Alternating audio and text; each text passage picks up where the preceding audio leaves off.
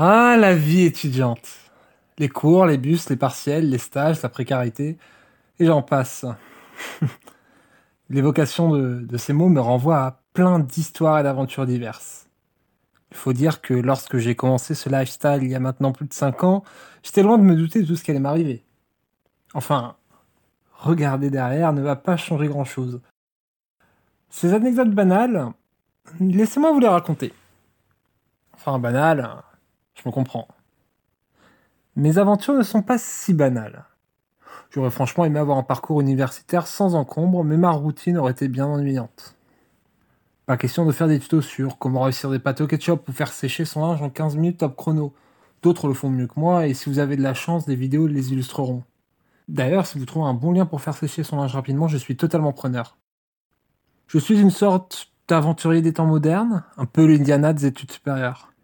Il me manque juste le chapeau et le fouet, mais je pense pas que ça aurait été très bien vu en amphi. Enfin, j'abuse un peu. On a tous été des Indiana à la recherche du Graal. Le précieux et le temps convoité diplôme.